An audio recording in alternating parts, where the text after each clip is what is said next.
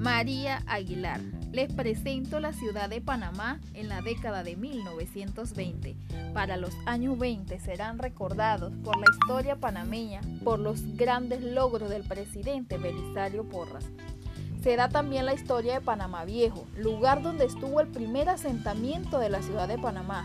Esta historia se remonta al 15 de agosto de 1519 cuando fue fundada por Pedro Arias Dávila, convirtiendo a Panamá en la primera ciudad establecida por los españoles. También dentro de esta época se dan acontecimientos como es el puente de Caledonia, otros lugares que comunicaba como es San Felipe, Barraza, eh, la Avenida Central y la Torre de Vista Alegre.